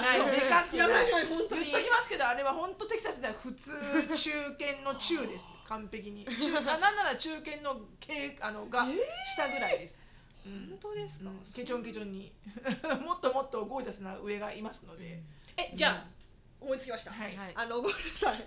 すいません。なんか私の流れになっちゃってごめんなさい。なんですけどうん。ありがとうございます。あのなんか私忍さんがあちょっと面白いなと思ったのが、うん。ここで日本ごめんごめんなさい。テキサスで会う日本人のお母さん、まあ、いわゆるだから千秋先生とかうん。忍さんとかもそうですし、うん。あと例が思いつかないなでもあのバイリンガルにさせようとしてる人が結構多いんですけど、うん。しのぶさんがなんでそこにうん。あんまり熱を注がないのかっていうのが意外。ああバイリンガルにするように。そう。一応そのまず第一に答えるのが、うん。私がその余裕がなかった、うん。っていうのが第一かもしれません、えでもだってその場合はしのぶさんはずーっとうん。日本英語を喋んなきゃいけないじゃないですか。そうね。あ今でももうブロークンな英語をね。いや全然ブロークンじゃないんですけどお二人確かにパッて出てきてるからストレスないんですか？ね私いまだにちょっと考えますよ。すごいあるすごい。英語言う時に。すっげえあるよ私いつも、うん本当？いやでも、うん、言ってる言ってる。それは子供にブチ切れてますからいつも。うん。うん、まあのねマミね、うん。日本語で言いたい。そうそうそうそうそうだからそれでなんで日本語で言わなかったのかなだって。多分そこはねあのあれだと思う。本当私がうん。余裕がなかったのとプラス、うん。そこにそこまで、まあ、熱意はなかったかもしれない、うん。なんかうん本当にもちろん今後悔してるんだけど、うん。もっと真剣に日本語をうん。ちっちゃい時から学あの私がこうちゃんとスティックして、うん。うん日本語を学べばよかったなってすごい思う。だってちっちゃい時からやってれば楽じゃない？やっぱり、うん。そう今からでやろうと私も思うよりも。思うそう思いますけど、うん。でも全然まだまだ教育的な教育界で言うと、あのうん臨界期とかまだ全然あのそうね。そうしかもエリカさん結構喋れるから、うん。お二人下うん下のお二人とかも全然間に合うと思うんですけど、うん。そうじゃなくてその篠上さんの負担的に、うん。あっちはどうせ現地校で英語喋ってんだからこっちは日本語で喋らせるみたいな、そしたらコミュニケーション取れなかったですか？篠上さんが英語にしない取れなかったね。そうやっぱりあの幼稚園通うことこぐらいまでは、うん。もちろんアンパンマンとかあ。NHK とか見せて、うん。私も日本語で喋るから食べるとか、う。んそう。だから日本語で会話してたよ、はい。学校に行くまでは、うん。でもあのプリスクールとかに通い始めてから、うん。もう完璧に子供が英語になってきて、うん。でそれに対して日本語ではなんていうの？日本語で返してっていう風な根性が私になくて。うんそっか、で言ってるより英語の方が自分ができちゃうから。英語がいいやそうなんだ。で子供も私が英語が分かるって分かると基本的にやっぱ潜在的に英語になっちゃうからうんそこはやっぱお母さんのうん。根性とパッションだと思うんだよね。うん。英語で日本語で喋ろうねっていう、うん。結構皆さんやっぱこれあの教育熱心に苦労してる方うんが多いと思うっていうのは聞きました本当に立派にお母さんがやっぱやってらっしゃるほど、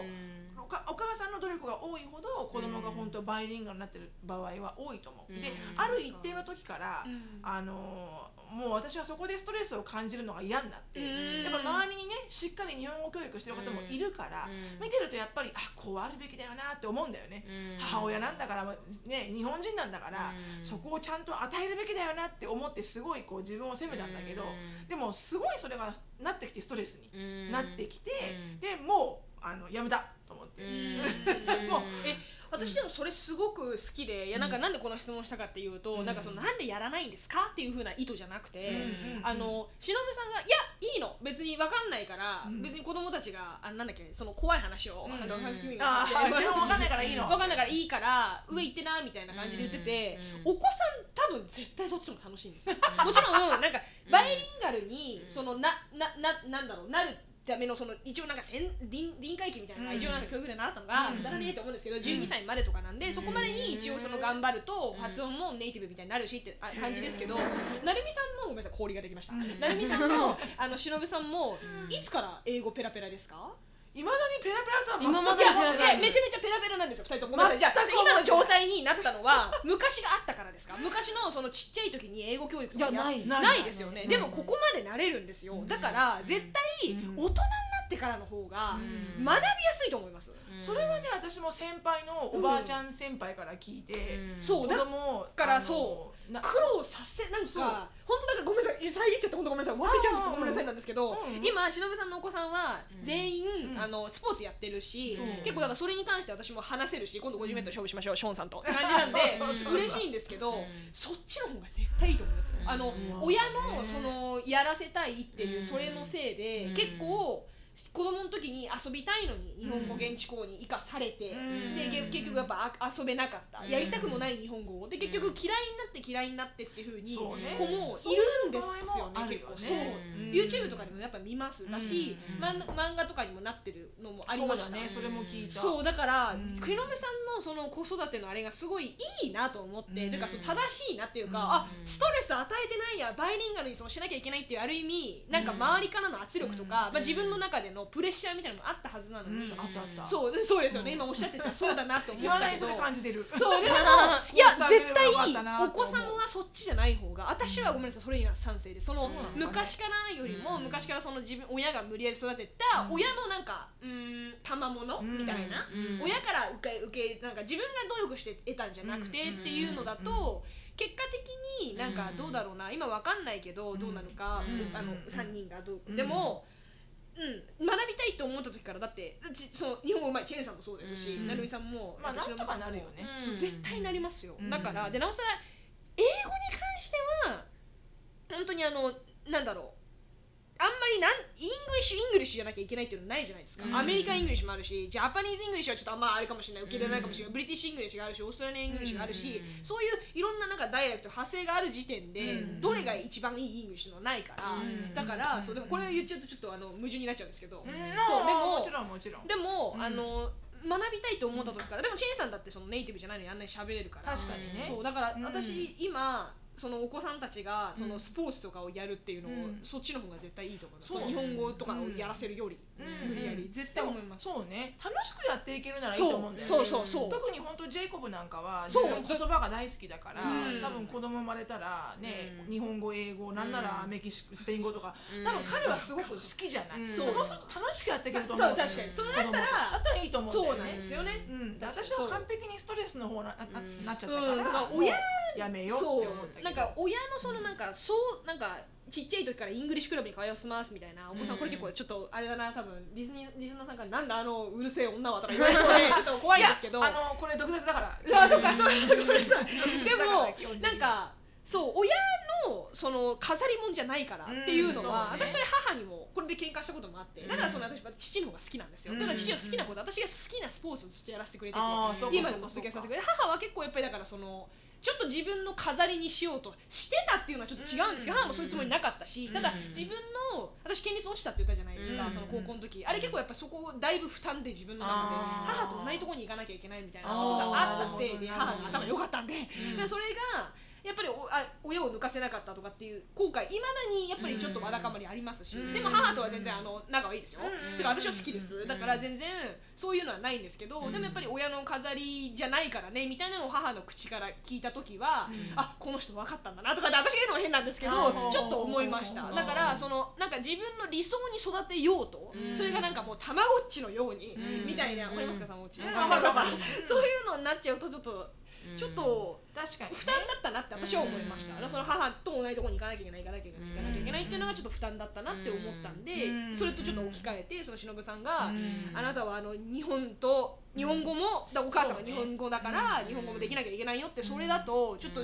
大切なその幼少期が、うん。そうだね、うん。バスケって言った方が絶対いいとう。思う。ん、で私はラッキーだったよね。もうアメリカにいるっていうのはもう決まってたからもう心が決まってたから。うんだから本当に駐在さんの家庭とかはそうですね。本当にお母さんもお父さんもすごい大変だと思うのね,、うん。ね子供が多感な時に入ってきて5年生6年生でこっちに来てもちろん23年で帰るって言ってもうん。日本に帰る。でうん日本では受験をしなきゃいけない。うん。でもこっちにいる間現地でもねたくさん学んでほしいと思うとそ本当にうん。ね駐在さんの家族って結構きらびやかに思われがちだけどうん。やっぱ中開けてみるとうん。本当にお母さんとか皆さんすごい苦労してる方が多くてうんうんこれは反対に考えて私は思って永住ってもう決まってるからうん。楽だったなとは思うけどね。うん。うんでもまあ両親が日本語喋れればそうね。家で日本語がそうそう行き交ってれば反対におね母さんが全く英語が分かららなないければ方がうんいいんだよね。あそう多分子供がバイリンガルになりやすい。そうそれもさんが英語喋れちゃうから。そうそれがまあ多分簡単に選ばれちゃう それもあると思う。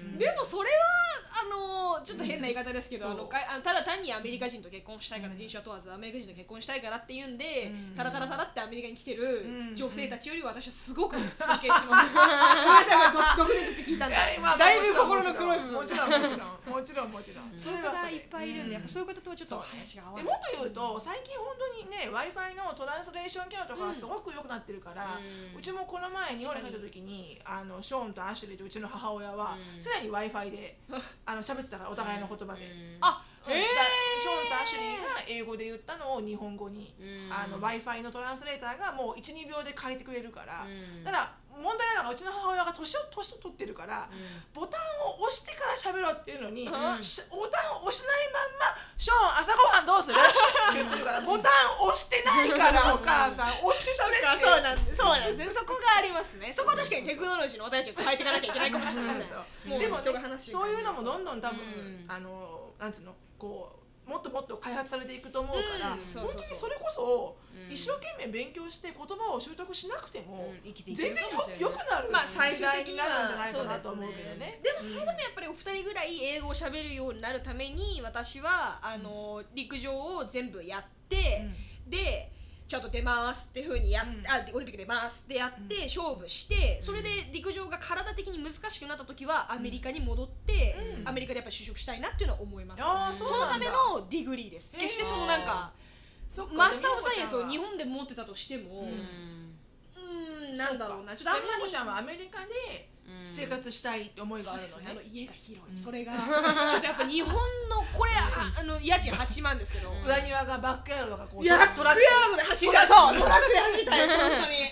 本当にそれは1年ぐらい作りたいですね本当に。それをなるほどね。そう、ん。でやっぱりそれは思います。だからやっぱ、ううんんじゃあ美代子ちゃんはじゃあねあの20今何歳だ？っけ四3歳。4歳。ですじゃあ、もしかしたら27歳ぐらいにはうん。アメリカに来てるかもしれないね、もしかしたらそうですね、うん。そういうふうに。でそこでまたトレーニングをしてもう一回出てみたいな、うん。アメリカの方がやっぱりヒューストンの方がアメリカって言ってもやっぱ上の方の北の方じゃなくて、うん。ヒューストンがやっぱりものすごく私は良かったなって思う、ねそうやってみんな言うんだよね。陸上的にですけど、うん。そうです私は、うん。天候がものすごく暖かくて、うん。そっか、今日も半袖なんで、うん。そうだね確かに。ね。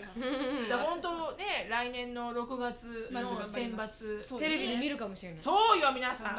そうよ皆さん、うん。選抜はテレビ中継とかされるのかな？あそれはされると思います。ただ、ん。あまあされるとは思います。で今うん。ただって言ったのは、うん。注目がやっぱり男子なんですよ。そうだろうね。そこがだからテレビ生がどうなるかは分かんないです、だね。だから本当に決勝に行けば絶対それはされますけどそうか。そう。でもまあ決勝に行かないとオリンピック出れないんで当たり前です、そうだよね。頑張ります。奈良美穂子ちゃんが 200m とうん 400m それ400の方が勝負はしやすいのでって言われてるんだよね。世界で、うんなので。カール・ルイスさんからも400ではそうです。君はあの意外にいけるかもしれない。意外じゃないやいけるかもしれないって意言われてる外です。よそうなんだ。でも確かに最初はすげえ意外って思われてました、こんななんか白いアジアが走れるのかみたいなうん。感じで思ってたんですけど、練習って「君はロボットかな?」みたいな感じで、私あの陸部でのあだ名がスーパーガールなんですよ、っていうのもみんな黒人は黒ちょっとごめんなさい。これはあの差差別じゃないんですけど、うん。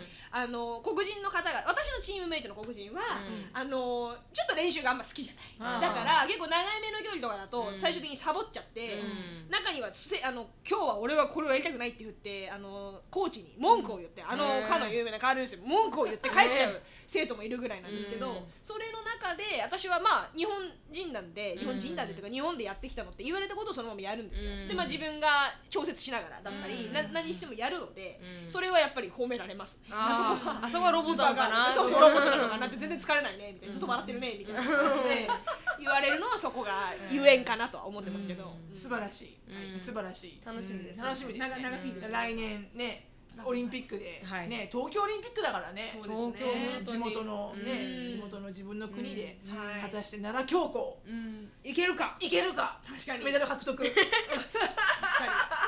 に、うん。えーめっちゃ応援してます。応援してめっますちゃ応援してます。ありがとうございます。張り座って見てます。はいありがとうございますこうやってね。そうこうやって、張り詰めてそうですね。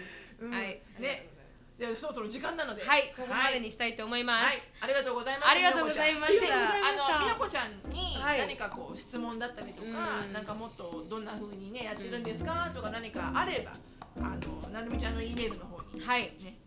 はいお願いします。送ってください。はい。はい。はい皆さんあの京子ちゃんは京子ちゃんじゃない。あのみよこちゃんはインスタないんだもんねないんです。わかりました。じゃああのシロさんのライフが知りたい方はインスタあのシノフィリップスで調べてみてください、であの先ほどもシロさんが言ってくれましたがあのなるみしケアと gmail.com なるみしケアと gmail.com にあのみよこちゃんの質問だったりとか感想だったりとかをお待ちしております。はい、はい、どうですかあのアンチはやめてくださいあじゃあ大丈案外夫です傷ついちゃうんですあの見せませんからはいわかりましたはい、よろしくお願いします。はいで、あの、はい、終わります。Thank you so much for listening. I hope you're having a wonderful day. Please follow us on the podcast, but we'll see you in our next podcast. Bye. バイバイ。